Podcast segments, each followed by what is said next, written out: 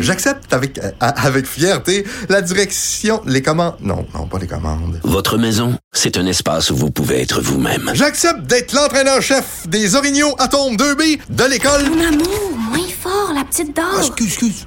Tu parles à qui? Elle mérite d'être bien protégée. Et vous méritez d'être bien accompagné. Trouvez la protection la mieux adaptée à votre maison avec Desjardins Assurance et obtenez une soumission en quelques clics sur desjardins.com. Alors Vincent, ben oui, on parle des du ton de la conférence de presse de Monsieur Legault. Euh, parlons du, bilan des cas de ces fameuses euh, cinq régions. Marc, les gens qui sont des auditeurs habitués de notre émission, tu nous as décortiqué les chiffres région par région et tu avais mis le doigt sur ces régions-là depuis une semaine et plus. Là. Ouais, on le voyait vraiment une montée assez solide, ce qu'on voit encore aujourd'hui, même des bons euh, de plus en plus hauts dans les dans certaines régions. Vous vous rappelez le gros chiffre aujourd'hui, 864. Ça a l'air toujours moins pire que les 1000 qu'on a reconnus en fin de semaine, mais fait vendredi euh, et, jeudi, vendredi. Euh, mais euh, là, on est mardi. Si on remonte la semaine dernière, c'était 656. Oui, parce que le mardi, c'est les chiffres du dimanche. C'est les chiffres qu'on compile toute la journée du lundi qui reflètent pas mal le dimanche. Et donc, de semaine en semaine, on a monté de 200 cas. Ouais. c'est énorme. Et la moi, les, trois prochains jours vont être importants. Ce qu'on va voir demain, après-demain, vendredi, ce qui va sortir comme chiffre, là, à mon avis, on va voir la vraie tendance. Parce que si on remonte il y a deux semaines, 561 cas, donc on a fait un bond de 100 cas là, de plus par jour euh, il y a deux semaines. Et là, on vient de faire un bond de 200 cas euh, par jour. Alors, ça s'accélère. 7 décès, 10 personnes de plus hospitalisées, 6 personnes de plus aux soins intensifs. Donc là, dans les hospitalisations, ça monte. Peu de prélèvements aussi, 23 000. Donc, ça va presque doubler là, dans, les, euh, dans les prochains jours. 42 000 doses de vaccins. Alors ça, ça, ça monte quand même aussi. par région, je dis que la tendance montait. Bas-Saint-Laurent, il y a deux semaines, 5. La semaine dernière, 11. Aujourd'hui, 44. Euh, donc, c'est une montée euh, très, très à pic. Euh, Saguenay, c'est en baisse. On avait 25 la semaine dernière, on est à 16. Donc, c'est une bonne nouvelle. Ouais, Saguenay-Lac-Saint-Jean, ça s'est calmé. Eux. C'est pas parti en flèche. Ils ont eu une augmentation, ça, mais ça semble sous contrôle. L'autre région où ça monte beaucoup, euh, Capitale-Nationale. Il y a deux semaines, 30. La semaine dernière, 45. 129 aujourd'hui. Euh, si on prend les derniers mardis. Donc ça, là, c'est... Écoute, on a... Et eux, à, Québec, à Québec, c'est beaucoup du variant. Euh, tous les signes sont pas bons à Québec. Oui, et on a le premier cas de variant sud-africain aussi qui avait pas atteint la, la, capitale nationale et qui a été confirmé dans les dernières heures. On a 44 cas confirmés par séquençage du variant britannique, mais euh, évidemment, euh, il y en a bien plus que ça qui risquent de se confirmer. Mauricie, centre du Québec, ça en baisse. Ça, ça fait partie des régions où il y a des bonnes nouvelles. Passé de 27 à 12. Montréal, quand même en hausse, 240 à 305. Alors, euh, mais c'est dans les fluctuations qu'on voit un Montréal, peu dans les derniers jours. Montréal, c'est pas mal trois chiffres qui est le chiffre euh, depuis, mettons, deux semaines, trois semaines, on est autour de 300. Et euh, l'Outaouais, quand même, bonne nouvelle, c'est stable. On avait 50 la semaine dernière, on est à 57. On peut dire que hmm. on n'est pas en montée en flèche. Et dans la, le, disons, le Grand Montréal, Laval, c'est une baisse. On est à 60, on est à 70. Lanaudière, un peu plus haut, 46 cas. Laurentide, c'est stable à 39. Et Montérégie, c'est stable à 90. Donc vraiment... Euh, non, c'est pas le Grand Montréal le, ben, le problème. Il y en a encore beaucoup dans le Grand Montréal, mais ce n'est pas là où a lieu la montée. Non, et où le vraiment, j'identifie deux régions en ce moment où ça monte vraiment beaucoup. Bas-Saint-Laurent, Saguenay-Lac-Saint-Jean, euh, Bas-Saint-Laurent, capitale-nationale. Bon, ben avec les chiffres qu'on a aujourd'hui, c'est les deux régions où on a eu une montée euh, la plus euh, fulgurante. Et un mot sur euh, l'Ontario. Ouais, mais là en Ontario depuis deux jours, je sais pas si tu as vu les avis de médecins, les médecins de soins intensifs, on a plusieurs indications là sur les problèmes en Ontario. Oui, et là des problèmes dans les hôpitaux aussi. 2230 36 euh, nouveaux cas. C'est très élevé, 14 nouveaux décès. Et on dépasse là, les 1000 euh, hospitalisations aujourd'hui, 1090 hospitalisations. Euh, et dans les soins intensifs, les bilans varient un peu. Bilan officiel, c'est 387 personnes aux soins intensifs. Mais d'autres données là, des services ontariens des soins aux malades disent qu'on est à 410. Et le record absolu en Ontario était de 420 en, janvier dernier. Donc, on Donc a le pic, on, est on est presque au pic du, de la deuxième vague. Alors que chez nous, on est quand même euh, loin, de ça. on, est à 126. Alors, euh, euh, vraiment, la situation s'est dégradée aussi en Ontario. Mais c'est qu'elle s'est dégradée vite. Et c'est la, je sais pas comment ça s'appelle le poste, mais c'est une femme, la chef d'une des, des des soins intensifs de l'Ontario qui disait c'est des patients jeunes euh, qui rentrent vite aux soins intensifs, tombent malades, leur situation se dégrade rapidement. En peu de temps, ils se retrouvent aux soins intensifs. Donc, à Toronto adresse quand même un portrait assez alarmant de l'arrivée de patients aux soins intensifs. Et le taux de variant là, est rendu à 68% Euh, donc 68% présentement sont des euh, sont des variants, en grande majorité le variant britannique, mais il y a quand même du brésilien et du sud-africain qui circulent en Ontario. Euh, les euh, euh, les euh, vaccins au Canada, donc euh, qui vont arriver un peu plus vite que prévu. Monsieur Trudeau qui avait des, des bonnes nouvelles là-dessus, mais pas pour l'immédiat, par exemple, pour le mois de juin. Non, exact. Mais on peut quand même. euh, là, on a eu les mauvaises nouvelles. On Ouais. en a quand même des bonnes aujourd'hui parce que on sait que la porte de sortie, euh, ça, ça devrait passer par les vaccins et on les veut rapidement.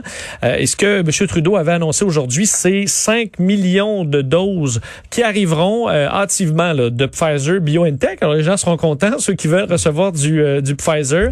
Euh, donc c'est des doses qu'on devait recevoir plus tard en été, mais qu'on aura avant euh, la fin du mois de juin. En pour le mois de juin, on devait donc en avoir 5 millions. D'ici là, on en aura 10 millions. Alors, on double carrément la quantité de Pfizer BioNTech, euh, ce qui, quand même, devrait permettre, parce qu'on voit avec l'AstraZeneca, on sait pas trop ce qui pourrait arriver, mais euh, l'objectif du 24 euh, juin pour le Québec, ce sera euh, tout, tout, tout sera possible avec cette quantité de vaccins, même que Justin Trudeau l'a dit, euh, qu'on pourrait facilement au Canada avoir une première dose. Avant, dit-il, que l'été s'installe. Alors, parlant, on peut comprendre de fin juin, début juillet. Et l'autre bonne nouvelle, c'est concernant Johnson Johnson. Évidemment, un vaccin à une dose qu'on a bien hâte de voir en circulation au Canada, euh, qui a été approuvé le 5 mars dernier, mais on comprenait que les États-Unis, c'est pas le premier nécessairement qui voulait nous l'envoyer, étant donné sa, sim- sa simplicité. Ben, les premières doses arriveraient pour la fin du mois d'avril. Alors, c'est pas si Ben. J'étais content d'avoir cette réponse-là de M. Trudeau parce qu'hier, on avait vu Johnson Johnson en annoncer en Europe là, que des, des doses en Norvège, en, Ir- en Islande, deux, trois- trois, pays d'Europe qui avaient des doses. Dit, oh, le Canada, il est approuvé. Est-ce qu'il y en a, est-ce qu'il y en a pour nous? Mais oui, ils vont en avoir en Euh, avril. Mais on n'a pas de quantité, alors que le Canada en a commandé pour 38 millions, mais ça se peut que ce soit beaucoup plus petit que ça. Alors que toujours sur, euh, si on revient sur Pfizer, BioNTech, ils ont annoncé aujourd'hui qu'ils allaient fabriquer en 2021 2,5 milliards de doses. Ça, c'est cette année. C'est beaucoup plus que ce qui était annoncé initialement. Donc, ça, on avait fait des changements, ça avait ralenti un peu la, mais c'était l'objectif était d'augmenter la cadence par la suite. Mais là, ça a marché. Là. On parle d'optimisation des processus de production euh, qui va permettre d'accélérer la cadence. On a déjà quand même livré en date du 23 mars 200 millions de doses dans le monde et on va atteindre à la fin, dans quelques mois, quand même 2,5 milliards de doses. Il y a quand même un exploit scientifique derrière ça. Dans 29 cégeps du Québec, aujourd'hui, c'est jour de grève.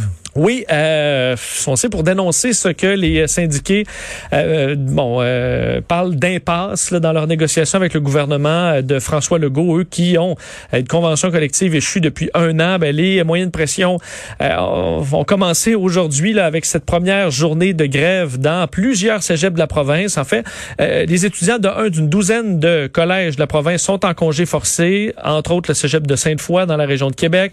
Dans l'Est, là, euh, les cours sont suspendus à Rivière-du-Loup, à Rimouski, à Matane, euh, Gaspésie, les îles. Ensuite, s'ajoutent des professionnels et membres du personnel euh, qui sont en grève. Au total, donc, plusieurs dizaines de collèges où, euh, qui sont affectés par tout ça aujourd'hui. Ce qu'on dit du côté des représentants euh, syndicaux, tu en as eu d'ailleurs une dans ton, dans ton émission. Entre autres, je Amélie Elsa Ferland-Raymond du cégep de Sainte-Foy, enfin, au, du président du syndicat qui dit ça fait dix ans que le nombre d'étudiants à besoins particuliers monte en flèche. On serait rendu à une augmentation de 700 Et euh, bon, il manque de ressources. On veut plus pour nos étudiants. Et à l'heure actuelle, le gouvernement ne propose rien. C'est ce qu'elle dit. Et euh, sur la question, est-ce que c'est le bon moment? Là? Parce qu'on est en pandémie. Euh, on a déjà énormément euh, touché au calendrier scolaire. Ben, dit que c'est un désagrément à court terme, euh, mais que maintenir le statu quo, c'est plus nuisible à long terme. Euh, et on sait que ça peut s'ajouter parce qu'on a cinq journées euh, ponctuelles euh, qui peuvent être exercées au moment opportun par la CSQ qui ont été votées. Moi, je, suis- je, je suis plate avec eux, mais je pense que c'est bien, bien peu d'appui dans l'opinion publique, là, avec tout ce qui se passe, tous les désagréments hauts, tout ce que les jeunes ont vécu dans les cégeps. Leur ajouter la journée de grève. Et ils, ils disent avoir l'appui de l'opinion publique, puis des jeunes, en fait, des étudiants, basés sur la présence de quelques étudiants euh, plus militants ou représentants Dans les d'associations. cégeps, quand tu cognes à la porte, euh, ben, pour avoir- c'est- il y a du monde pour manifester. Là. Oui, oui. Oui. Mais c'est pas parce que tu en as six étudiants que c'est une démonstration d'un appui de l'opinion publique. Non. Ça me paraît un raccourci. non, non, non. Ça me paraît un raccourci. Ceci dit, moi, il y a une expression, je les écoutais ce matin, tu sais. Il y a une expression qui me fascine. Ils, ils disent toujours, on est sans convention collective depuis un an. Demain, de- demain ça va faire un an. Puis pour une par- pour euh, une partie du public, t'as l'impression que c'est comme s'il leur disaient aux gens, on est, on n'a pas de paye là. Non, plus d'assurance, plus de fonds de pension. Tu sais, être sans convention collective, c'est juste que tu t'es pas entendu avec ton boss sur tes augmentations. Là. Il t'a déjà, t'as toute ta paye, toutes tes assurances, toute ta sécurité d'emploi, toutes tes garanties, ta paye est versée aux deux semaines dans ton compte de banque sans que tu te poses la question. Puis on t'a déjà promis des augmentations. Tu t'es juste pas encore entendu avec ton boss sur le montant exact des augmentations. Ça va être 2% une par année, 2,5, 1 et 3 quarts, etc.